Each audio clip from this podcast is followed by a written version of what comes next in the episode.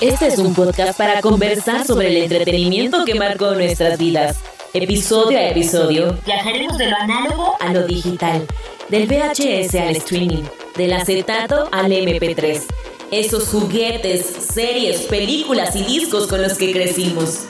Ahora están en tus oídos. Bienvenidos a Relatos de la Cultura Pop, porque todos tenemos un gusto culposo que contar.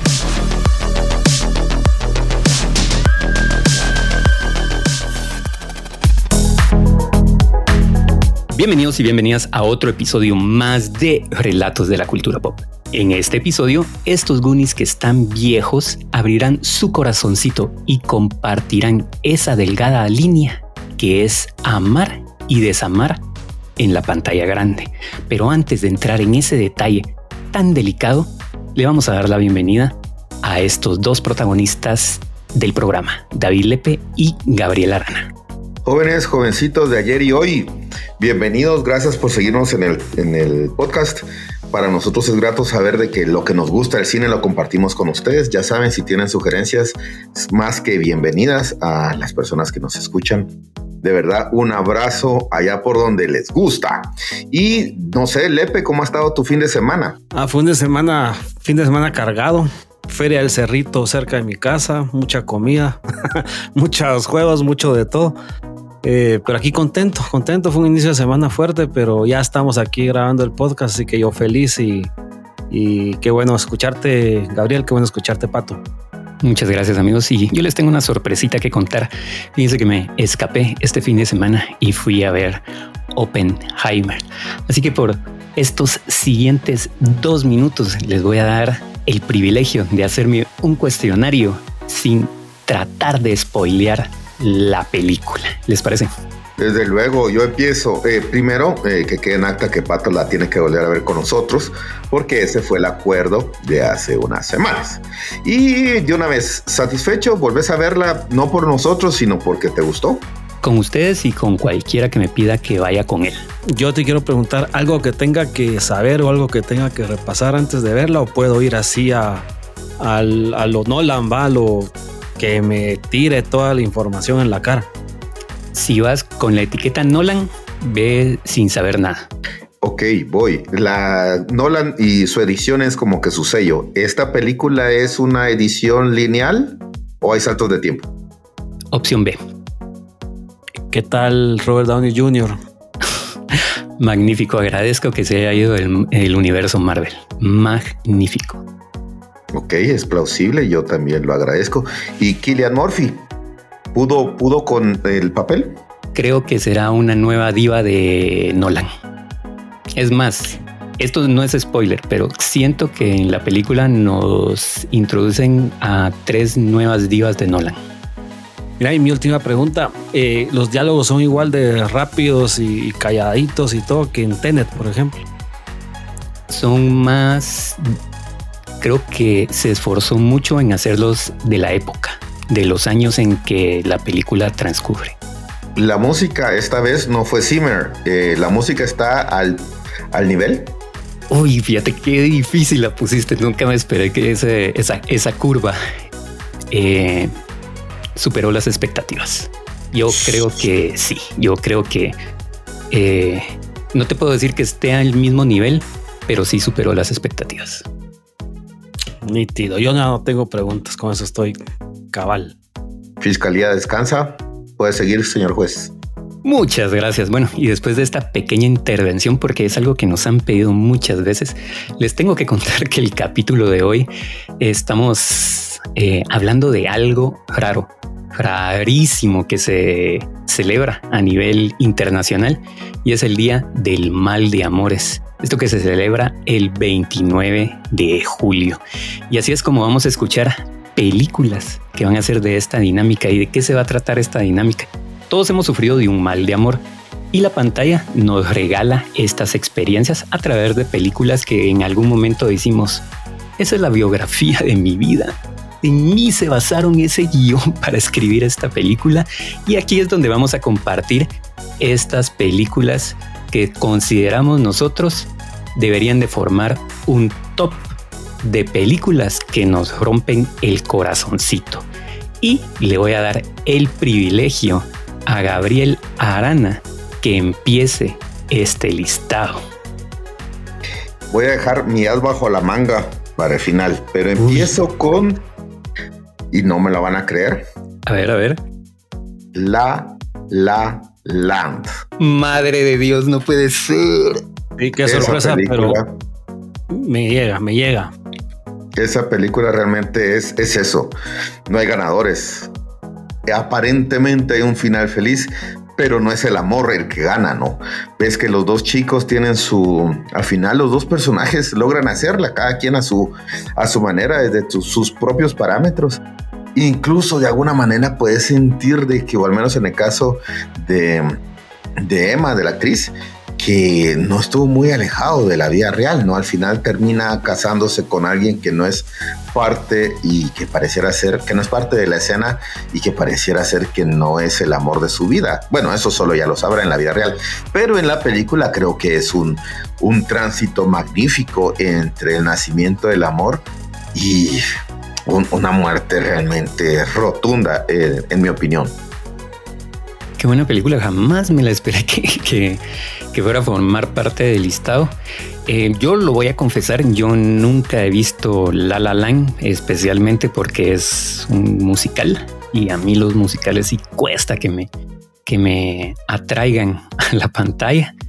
Y bueno, no tengo ninguna ni, no, como no tengo cómo debatir esto, pero creo que me llamó la, creo que me llamó la atención cómo cómo la, expusiste y, y, la voy a poner en mi lista de, pendientes. Sí, esa secuencia final que cuando se preguntan el qué hubiera pasado, el what if, si se hubieran quedado juntos y regresa al final a, lo a como están en la realidad del presente, ah, es devastador, la verdad. Que, Incluso yo no sé si diría que es un musical full, pero no sé qué pensarle. No, bien, sí, sí es musical, pero si te das cuenta, las canciones son bonitas. La de City of, ¿cómo es? City of Lights, algo así se llama, la que ah, canta. preciosa esa canción, es preciosa. Ok, ese es em, mi número uno. Yo, yo, yo voy a contrarrestar esto. Le voy a poner spicy al, al asunto. Y voy a compartir tal vez una película que no muchos han visto. Tristemente no se puede ver en ningún lado de forma gratuita, pero sí se puede alquilar en, Apple TV. Si tienen ahí, creo que cuestan, ¿qué es? 4.99 las películas para alquilarlas. Es una película dirigida por Valerie Faris y Jonathan Dayton del año 2012 y se llama Ruby Sparks. ¿Y de qué se trata? Es de imaginarse que uno pueda tener a la chica de sus sueños y es una película en la cual actúa Paul Dano. Es una película que a mí me interesó especialmente por la actuación de este, de este chavo después de Little Miss Sunshine. Me llamó mucho la atención de cómo él actuaba. Encontré esta película así de pura suerte y la pude ver. Y trasciende de que él encarna a un escritor y eh, siendo muy joven, él publica un libro que es súper exitoso, ¿verdad? Y uno sabe que la exigencia de un autor joven, nato, quiere que su segunda novela sea así también exitosa, ¿verdad? Entonces él tiene mucha presión, mucha presión, mucha presión y decide ir con un psicólogo para poder calmar estas ansias. El psicólogo le dice que escriba de algo, que escriba de su perro para que encuentre calmarse y él en un sueño encuentra a su diva, a su inspiración, que es eh, Ruby Sparks y comienza a escribir una novela a partir de este personaje para él ir liberando sus, sus ansias. Resulta ser de que la chica se convierte en realidad con todo lo que él escribe. Y aquí es donde está el meollo de la película, ¿verdad? O sea, te enseña a el problema de que uno pueda manipular una relación. Entonces, él como tenía eh, la capacidad de escribir y hacer cómo se compara, eh, cómo Ruby Sparks actuaba en el, en el mundo. Entonces él manipulaba todas esas, estas acciones, ¿verdad? Y ahí es donde te enseña eso, que uno no tiene que ser tan invasivo y tan obsesivo en una, en una relación. La película Trasciende es una montaña rusa. No les voy a contar ni les voy a spoilear el final porque es, la guinda del pastel. Para mí es uno de los finales magníficos que existen en, en la pantalla grande. Y ¿qué les puedo decir? Vayan a verla. Eh, si la pueden alquilar, alquílenla. O si encuentran algún sistema donde puedan ver eh, de forma gratuita esta película, háganlo porque es genial.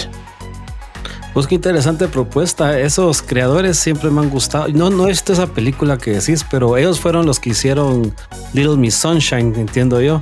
E hicieron un montón de videoclips también, ¿verdad? Sí, exactamente. Sí, ¿verdad? Y yo, imagino que por eso se, jalaron a Paul Dano para esta, esta película, ya que tenían una relación eh, profesional con él. Qué buena contratación. Sí, sí, si la, si la pueden ver, está en, Apple TV, como les digo, eh, eh, pero la tendrán que alquilar para verla. Bueno, ahora voy yo y yo tengo una. esta película, ya entramos a las películas de culto. La película es de culto, tal vez no la ha visto mucha gente, pero los pocos que la han visto ya está en su top y, hay debates, hay controversias y hay de todo. 500 em, eh, Days of Summer.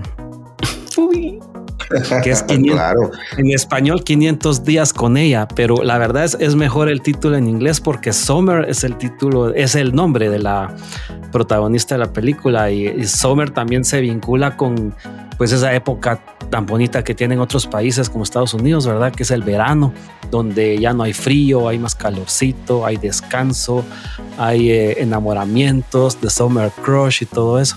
Entonces ella, quiera que no, es como el verano en la vida del protagonista que se llama Tom. Eh, yo tengo una sinopsis corta, pero mejor les explico rápido de qué se trata. Está eh, Tom, que es eh, interpretado por Joseph Gordon-Levitt. Tom es un chavo creativo, él trabaja en una oficina como todos, ¿verdad? Con cubículo, con horarios, con el jefe que pide la mía extra. Y pues él vive su vida tranquilo hasta que llega una nueva trabajadora a la oficina que es bonita, es divertida, es emocionante y resulta que se gustan un poco y les a los dos les gusta la misma música, sobre todo un grupo de musical, creo que es los Smiths, creo que son.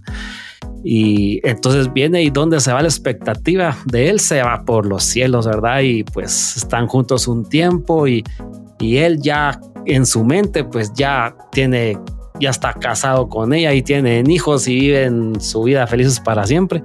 Cuando ella decide un día y se echa la clásica frase, ¿qué somos novios? Pues ella estaba en su rollo, pues ella solo estaba como que pasando el tiempo con él y todo, y él estaba en otro. Los dos estaban en diferente frecuencia.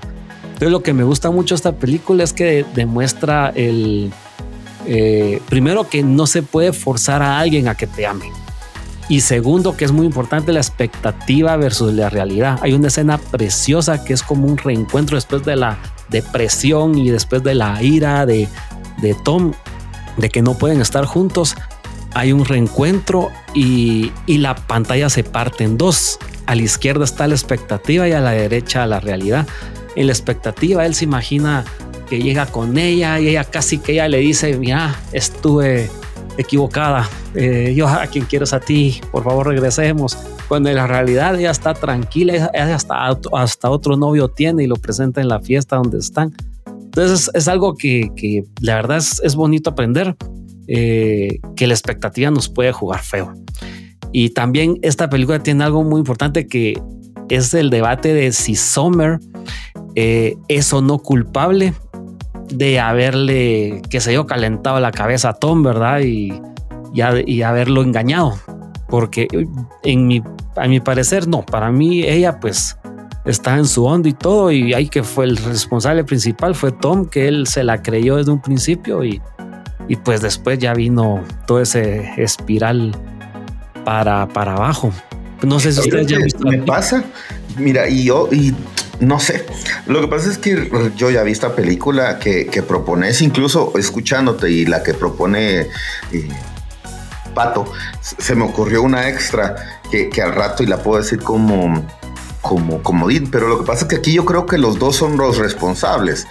si podemos decir uno más que otro, pues sí, definitivamente el personaje de eh, Joseph Levitt es el, principal, ¿no? Porque uno solito llega a donde quiere, va.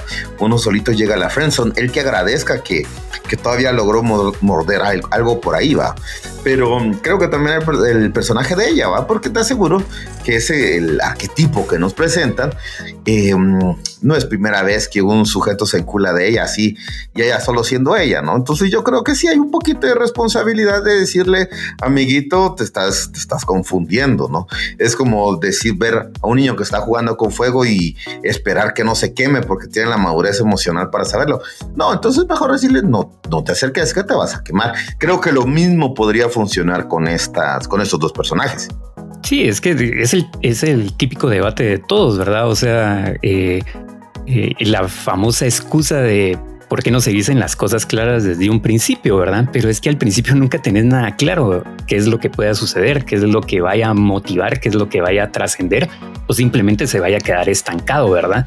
Y esta película creo que lo refleja así de, esa manera, cuando uno tiene el corazoncito y a veces se emociona además, porque literalmente a todos nos ha pasado, pero hay alguien que va con la libreta en blanco y que tiene las cosas muy claras, ¿verdad? Y que sabe poner el freno de mano en, el momento sin saber que el otro pobre no lleva ni freno de ese, ni lleva, ¿cómo se llama? Cinturón de seguridad. O sea, entonces se va a dar un porrazo enfrente del cual nunca se va a poder levantar.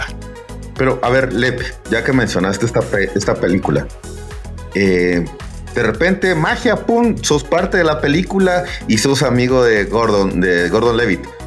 ¿Qué le decís cuando estás viendo hacia dónde va ese camino?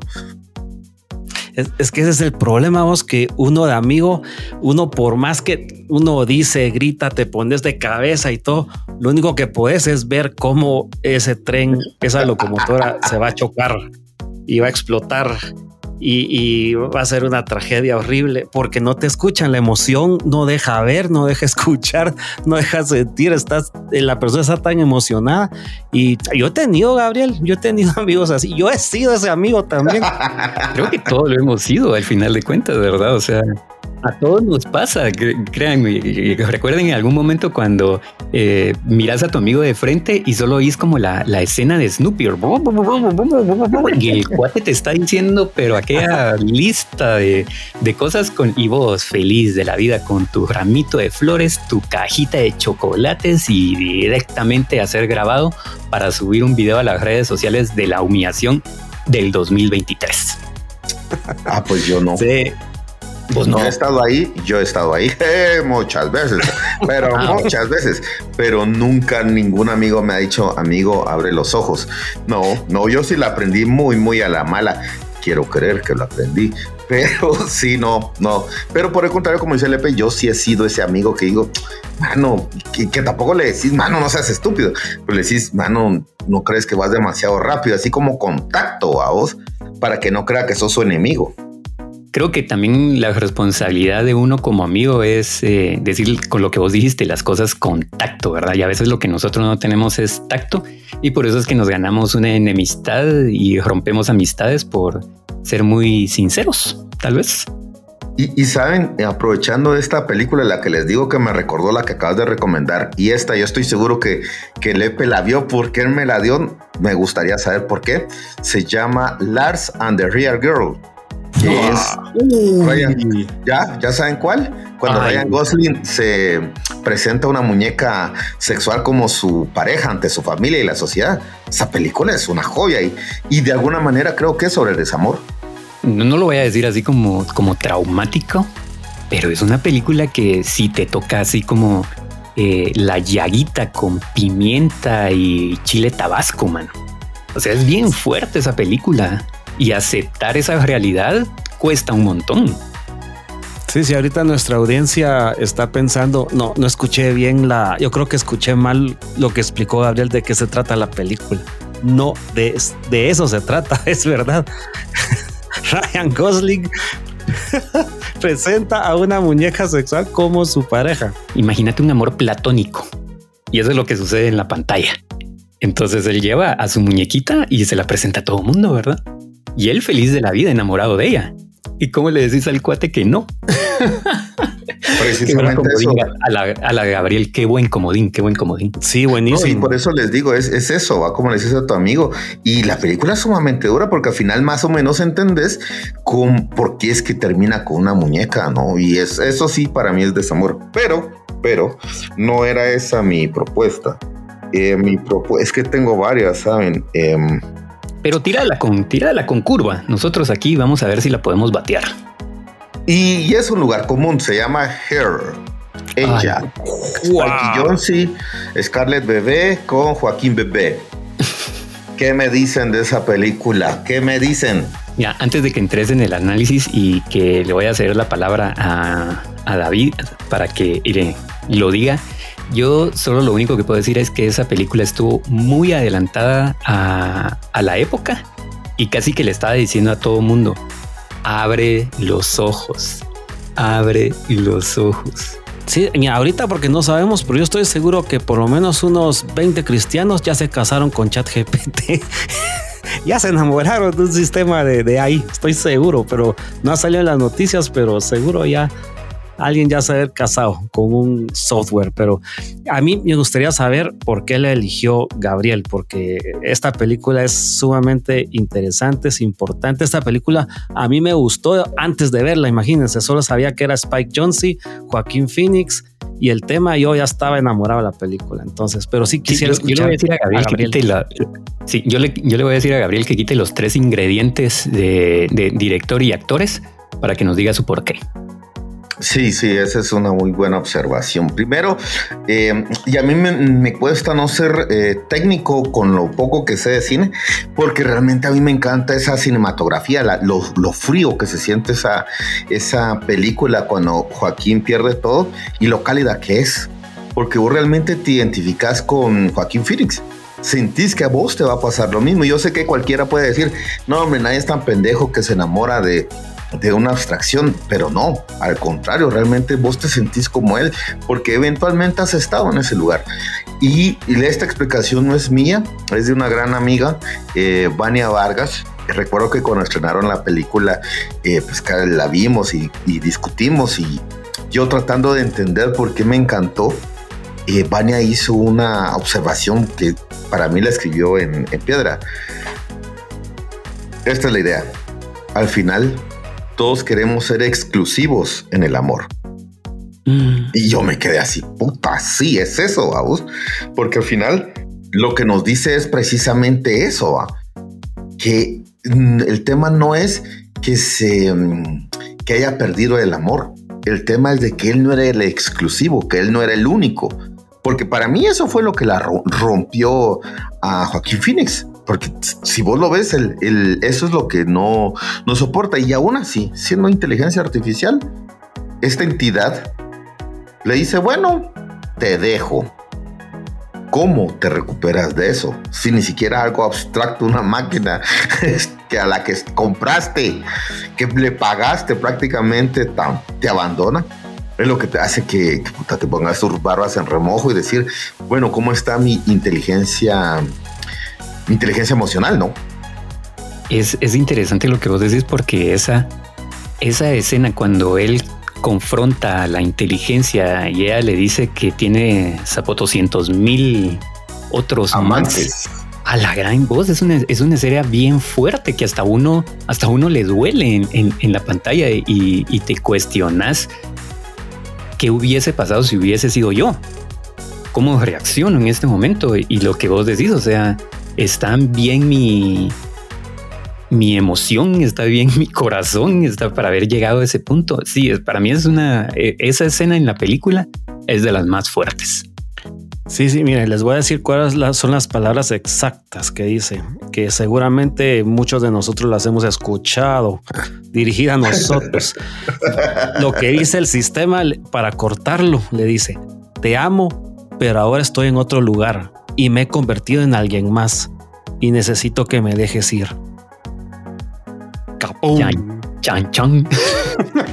y escuchar no corazón romperse. Ajá, sí. A la gran. pero imagínate que una computadora, mejor dicho, hasta una computadora te lo diga. Ah, sí. Qué terrible. Qué terrible, ¿no? Pues esa es mi carta, descanso. Hay una película que pienso que todos deben ver y sobre todo las personas que están como comenzando sus relaciones. Eh, jóvenes, por ejemplo, de entre 19, 20 años para 30 años por ahí. Es, es una película que, que te demuestra que eh, la persona que eres ahorita y, lo que vives dentro de 10 años puede que cambie y puede que cambie eh, hacia dónde quieres ir, puede que cambie con quién quieres estar, ¿verdad? La película se llama Blue Valentine. Ay, Dios. Del 2010. La película tiene a Ryan Gosling como Dean y a Michelle Williams como Cindy. Eh, pienso que tal vez vamos a hacer un club secreto de fans de Ryan Gosling, estoy viendo. Lo mencionamos mucho en este podcast. Yo, yo debo decir que, que, descanso en este momento porque no la he visto y si soy honesto, no me llama la atención. Ah, ah pero espérate, porque no te que te esperes, esperes a lo que vaya a decir de David, porque te van a dar ganas de escucharla. Yo también aquí, de verdad que aquí tengo la... Mira, te voy a leer la reseña, la sinopsis, perdón. Es que Dean y Cindy llevan seis años de apasionada historia de amor. Han tenido una hija juntos y han decidido casarse, pero su amor empieza a desmoronarse. Entonces Dean propone pasar una noche en un hotel temático donde eligen la habitación del futuro. Y de ahí todo se viene para abajo. Mira vos, es una película que es alguien puede decir muy fácil que ese hombre y mujer se encuentran, hombre y mujer se enamoran, hombre y mujer deciden pasar su vida juntos, hombre y mujer eh, se separan, mujer ya no quiere ni ver a hombre, ¿verdad? Y ya tengo que hacer una película donde el, mi crítico eh, favorito que ha fallecido, el Roger Ebert, él en su crítica eh, escribe la, la oración de mientras ella estaba lista para despegar, él encontró dónde aterrizar. Fíjate que ellos son una pareja, pero eh, se conocen, se enamoran, todo lindo, pero con los años ella pues sigue su vida, sigue como preparándose académicamente, profesionalmente, está yendo bien, pero él no, él, él vivió una, una vida nómada. Y pues la encuentra ella y decía, bueno, aquí me quedo, dice, y ahí se queda, pero se queda como no estancado, pero, pero se queda como, bueno, voy a hacer lo mismo, lo mismo todos los días, no, no voy a cambiar. Fíjate que yo la primera vez que la vi me, me enojé mucho con el personaje de ella, como qué poca empatía con el pobre, si este chavo la adora, se nota que está enamorado, cómo lo trata. Pero la segunda vez que la vi años después, como que yo estaba también en otra posición y, y la entendí. Y entendí que, que ella pues estaba lista para, para algo más. Tal vez se decidió muy joven eh, tomar esa decisión de voy a quedar con este va a ser el, el esposo y el papá de mis hijos. Tal vez estaba muy joven porque después ella tenía de verdad otros amigos, tenía otra vida, tenía otra visión de hacia dónde quería ir. Y en esa visión no estaba un esposo que, que parecía comatoso, casi que ni se movía. Y él, él la amaba, en verdad la amaba, pero ¿Y qué haces cuando están en diferente frecuencia cada uno? De eso se trata. Sí, yo voy a poner que voy a agregar mejor a la explicación del personaje es que él, él se queda en stand-by cuando la conoce. Entonces él dice, aquí lo tengo todo. Y entonces comienza a vivir como en, son de broma, ¿verdad? Un, un multiverso y él sigue siendo en, su cabeza, tal vez él, miraba que él iba avanzando, pero en la realidad que está viviendo con ella es otra. Y hay varias situaciones en la película que te dejan así bien, que te pegan muy fuerte, digamos, lo que dice David cuando ellos llegan a, esta habitación. Imagínate, es la habitación del futuro, o sea, es así como te están diciendo, oh, es que vamos a dar el, el siguiente paso porque nuestra relación no está muy buena y nomás cruzan el marco de la puerta, te das cuenta que esa relación ya no llevaba, pero ni esperanzas. A mí lo que me encanta de esa película son es, es, el final. Es el final porque a través de una tercera voz te entendés un poco más al, al, personaje. Y hay una, una, escena que sucede en el en un puente, que ellos tienen una conversación Y todo lo que va pasando ahí en esa, en esa conversación es, en resumen, decirle a él, es que no sos el único. Y eso es bien fuerte de asimilarlo, eso es bien fuerte de, tragárselo. Y aún así él se queda. A la gran mira, y vos decís, pobre chato, mano.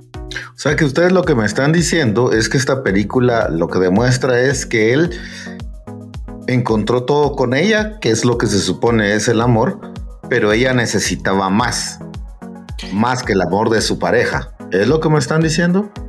En el sentido de él, sí, pero creo que no es que ella necesitara más, sino que ella no encontró las palabras correctas para decirle, mira, no, no sos, no sos vos en este momento. Ah, no, pero yo me refiero a que termina la relación. O sea, la relación termina. Sí, sí, entrando un poco a spoilers, que por cierto esa película si la quieren ver está en Netflix. Eh, entrando un poquito en spoilers, sí, desde que es, ¿sabes cómo lo veo yo? Y no es que la quiera defender a ella, pero es como que ella escaló un par de niveles o tres, cuatro niveles, escaló y entonces ella ve la vida diferente. Entonces ella se da cuenta, puch, yo puedo tener todo esto y lo que tengo es este, solo este como poquito, ¿verdad? Y ese poquito, entonces ese poquito es el, es el chavo que lo está dando, según él, todo, ¿verdad? Porque él está enamorado de ella y él está de verdad dedicado a su familia y a ella. Pero ella ya está en un nivel que, que eso ya no, no es lo que le llena en esos momentos. Vos decís según él, pero según vos, también estaban dando todo con esta descripción que acabas de hacer del personaje. Es que yo entiendo a los, los dos, yo entiendo a los dos. O sea, ella se desconecta. Ella totalmente se desconecta de la relación. Así lo veo yo. Y él no, él quiere seguir, ¿verdad? Incluyendo las conversaciones como la que dijo el pato, que son conversaciones bien feas. Entonces, yo entiendo los dos puntos, pero, pero lo que yo nunca pensé es que yo iba a poder entender también el punto de ella ella quería, pues, sí, ella quería, que ella quería salir de su, era un pueblo a donde vivían. Sí, es una comunidad pequeña de Estados Unidos, ¿verdad? sí, y ella, pues ya con todo lo que ella ha estudiado, ha trabajado, ella mira que ella tiene, tiene el mundo a sus pies, pero está, eh, tomó esa decisión muy joven de, pues ya tiene ese compromiso con un esposo, una hija. Entonces, a mí me gusta porque te hace pensar un montón de cosas y te demuestra eh, que lo que estás viviendo ahorita no va a ser eh, eh, a la fuerza lo que vas a querer o lo que te va a gustar dentro de un tiempo, 10, 20 años. Eso es lo que a mí me gustó. Sí, es, es tal vez en resumen es cuando tomas las cosas muy a la carrera y no sabes decirle que no a ciertas situaciones no vas a tener lo que vos esperabas. Pero siento que, que para esto que nos acaba de contar eh, David, yo tengo la respuesta correcta a que si te sucede algo así, te pueda suceder o podrás tener la solución. Y se llama The Eternal Sunshine of the Spotless Mind, escrita por el magnífico Charlie Kaufman y dirigida por Michelle Gondry. Wow, wow, wow pero tristemente, Sí, pero tristemente tampoco está para que la podamos ver de gratis y solo está para alquilar o comprar en Apple TV. Perdónenme el público si les estoy dando opciones que solo puedan comprar o alquilar, pero es lo que está. Y esta película, eh, lo que más llamó la atención en su momento era que era la primera, si no estoy mal, la primera película que hizo Jim Carrey fuera del género de la comedia. Y está acompañado por Kate eh, Winslet, Elijah Wood, Mark Ruffalo, David Cross, que me encanta cómo actúa este, en esta película, y Kristen Dunst, entre otros. Ah, mm, en resumen, en resumen, es en un mundo ideal donde podemos utilizar eh, servicios de una empresa para borrar la memoria de todo recuerdo de una expareja o una ex relación, sería perfecto. Y eso es lo que sucede en el filme, ¿verdad? Ella decide eh, acabar por completo eh, la relación es un borrón y, cuenta nueva. Se va y se quita todos los recuerdos que tiene con, esta expareja. Eh, Jim Carrey, al darse cuenta, eh, se ofende, o sea, es, eh, es como se llama el duro golpe al corazón y decide hacer lo mismo, borrar todos los recuerdos que tiene de ella. Y la película lo que te muestra es cómo van borrando los recuerdos que tiene él de ella. Y llega un punto en donde vos te das o mismo te cuestionas si de verdad querés borrar los momentos que viviste con tu expareja, porque mientras vas haciendo esa retrospectiva, te das cuenta que hay más mejores momentos que peores, ¿verdad? Y entonces ahí es donde comienza esta batalla mental en, lo que querés, al final lo que no querés y hay una discusión entre, entre las emociones en, esta película que Michelle Gondry con su forma de contar historias la, ejemplifica de una manera genial, genial, genial. Y hay muchos aspectos en esta película que, que uno dice, wow, todo eso me pasó a mí. Y si hubiese tenido esa empresa en la cual borran esos recuerdos, lo hubiese contratado, siempre te deja esa interrogante en la cabeza. Yo lo que diría sobre esta película, que sí, estoy súper de acuerdo, es una película dura, realmente no es, no es algo que veas eh, a cada tanto, ¿no? Pero yo una de las reflexiones que hacía es que, bueno, sí, ojalá que existiera esta, esta empresa, pero más allá de borrarte recuerdos, Em, yo lo que propondría es que te reduzcan la intensidad del sentimiento respecto a esos recuerdos. Como bien dices, lo que ya pasó va. El tiempo lo cura todo. Pues ese tiempo que te lo, que te lo metan con esta super máquina. Porque definitivamente sí es una película que debería estar. Porque al final, em, pues sin hacer mucho spoiler, creo yo que el tema aquí es la, el destino. Sí, tienes razón. Tienes mucho razón. Y tengo que decirlo que de mi parte, esta película Eternal Sunshine of the Spotless Man es eh, Spotless Mind, perdón, va acompañado con mi propuesta anterior de Ruby Sparks. Es muy, muy, muy, muy parecida. Y pues miren, Eternal Sunshine es, es mi película favorita. La verdad, no sé si lo sabían, pero es mi película favorita. No, yo no lo sabía. No, me encanta, fíjate. A veces se mete el padrino de vez en cuando, pero Eternal Sunshine, desde la primera vez que la vi, para mí es una maravilla, me encanta. Y aquí tengo las, frases que de, los últimos diálogos que tienen cuando ya se están terminando todos los, eh, ya están terminando de trabajar eh, la máquina, ya están borrando ya los últimos recuerdos. Se está cayendo una casa, se está cayendo a pedazos y se está inundando, así como representando la, la, memoria, ¿verdad? De, de, ella, que ya se... No, la memoria de él, de los recuerdos que tiene con ella, ajá, que ya se están terminando. Entonces, ella le dice que no te vayas, le dice porque él se comienza a ir y él dice, pero si ya me fui, salí por la puerta, no queda nada más que hacer, le dice. Entonces ella le responde, entonces ven y despídete y pretendamos que hubo una despedida.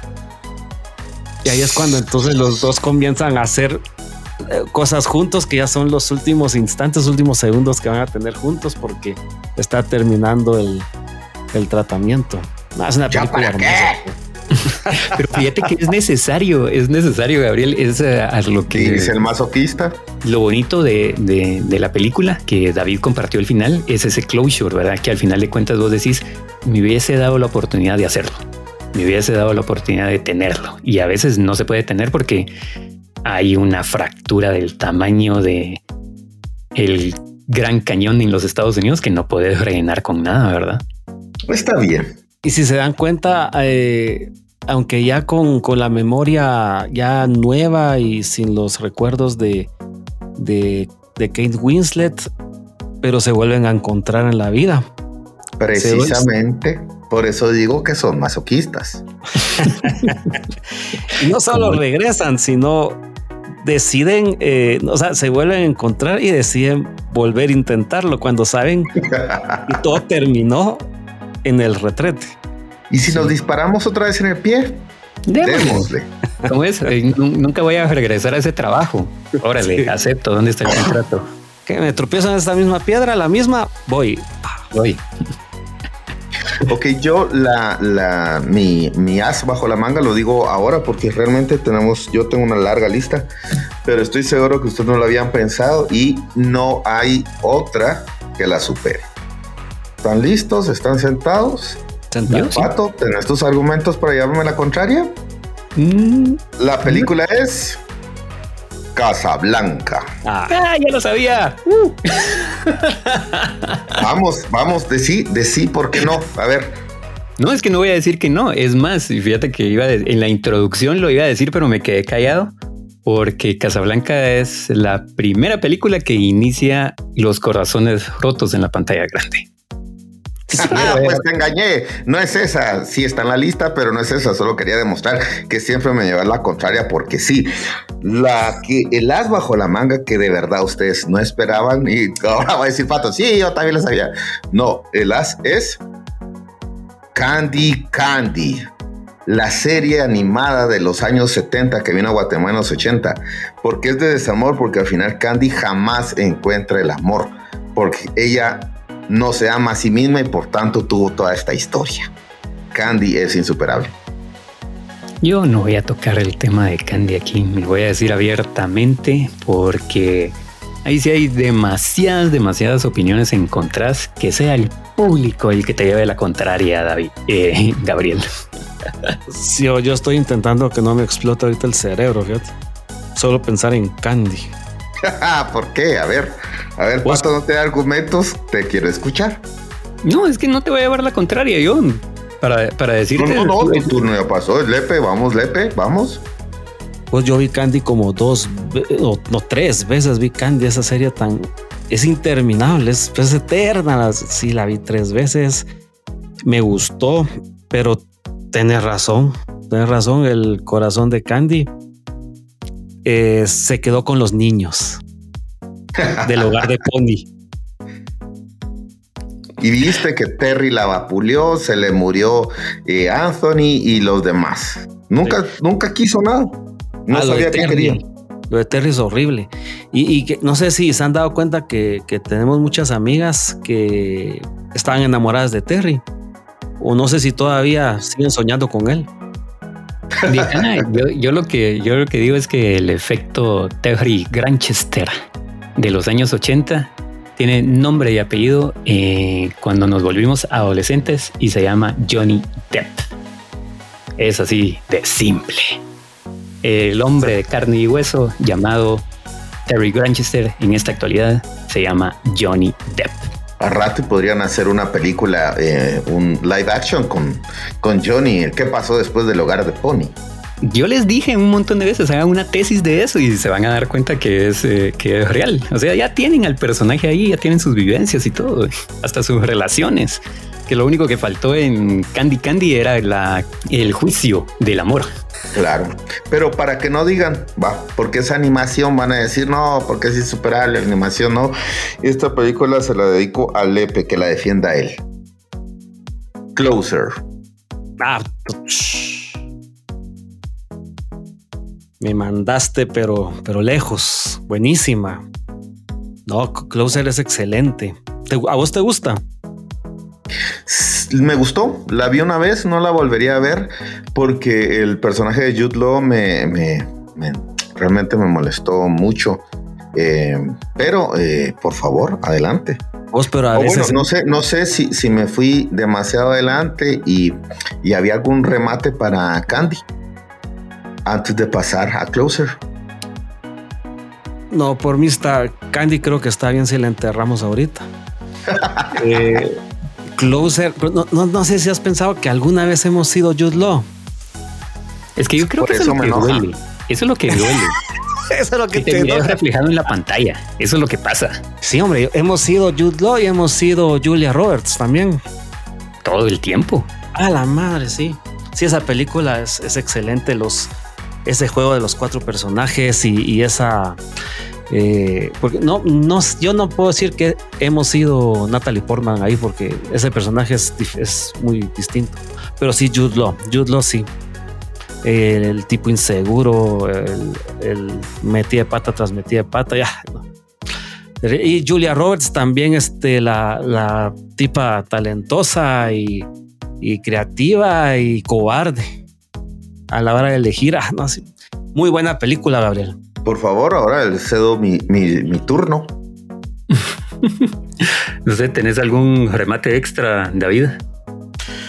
Eh, no, yo me quedo callado. Tengo alguna que otra mención honorífica, pero no es Closer, no es Candy. Entonces. Va, yo tengo una que pensé que Pato iba a proponer, la de Broken Back Mountain. La de Broken Back Mountain. ¿Y por qué la iba a proponer yo?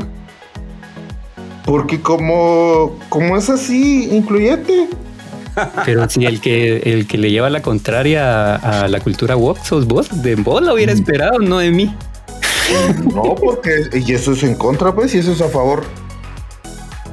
Broken Back Mountain es, eso, más a favor. Dije, oh, esa seguramente la va a proponer Pato. Pero va, ah, bueno, no. ¿Saben cuál metería yo? Pero mm, porque creo que es una película muy vieja, con un final abierto y por tener final abierto al final uno pues se lo pone, pero yo sí creo que termina mal. Es la de luces de las luces de la ciudad con Chaplin.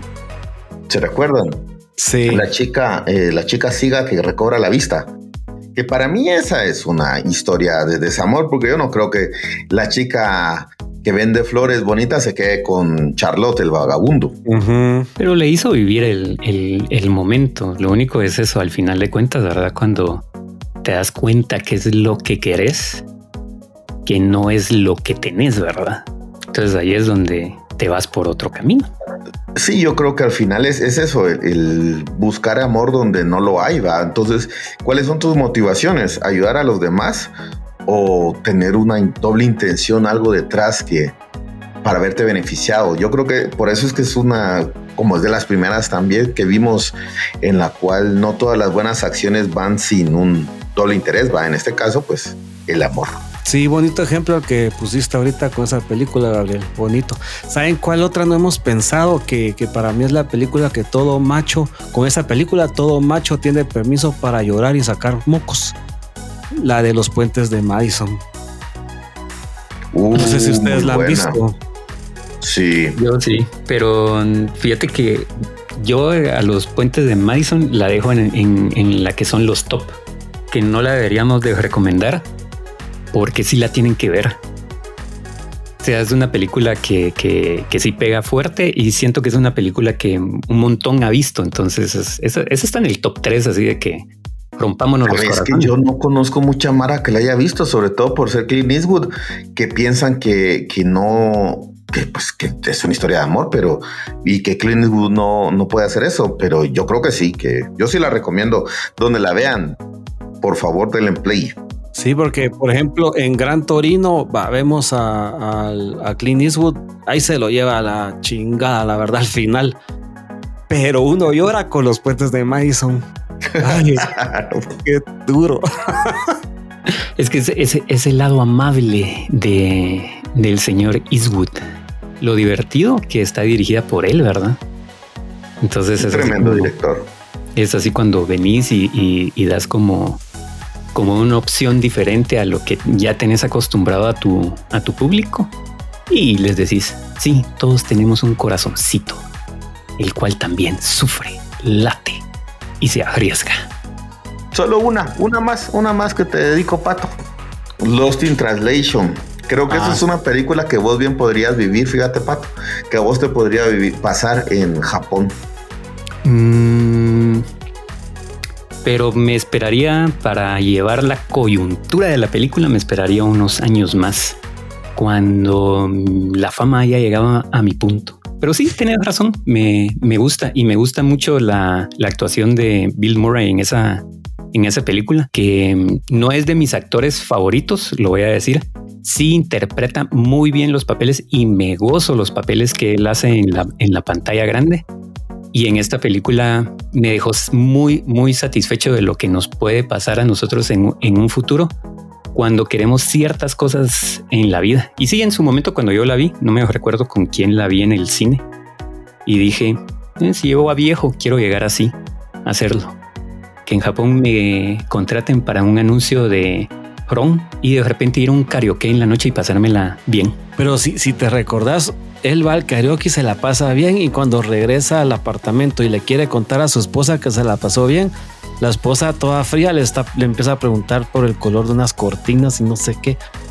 o sea, estaban en una rutina terrible ellos dos. Entonces, eh, e-, eso es lo que me, gusta a mí de la película, que, que, son dos vidas rutinarias y tal vez hasta aburridas que se encuentran del personaje Scarlett Johansson. La monotonía en la que caemos para seguir llevando esta, esta vida, ¿verdad? Y, bueno, no poder incomodar eh, el amor o el amor que tenemos entre, entre pareja con otras cosas.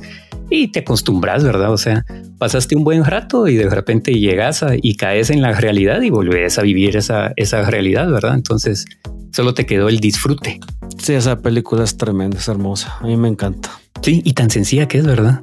Dos personajes y con la incógnita creo que más grande que hay en el cine. Sí. ¿Qué le dijo en el oído al final eh, a Scarlett Johansson? ¿Qué le dijo tío Bob a Scarlett Johansson?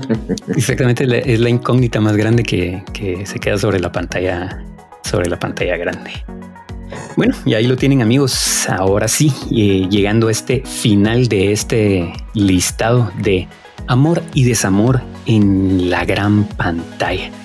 A ver, David, complace a nuestro público si tienes una anécdota de butaca que contar en este episodio.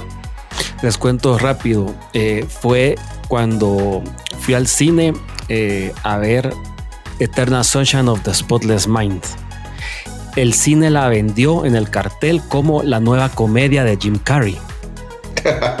Imagínense, el cine estaba lleno lleno, familias, niños. Eh, empieza la película, no sé cómo hay una escena, creo que se tropieza a Jim Carrey, no sé qué pasa, y todos riéndose como esperando, riéndose. Todos llegaron listos con la luz verde para reír.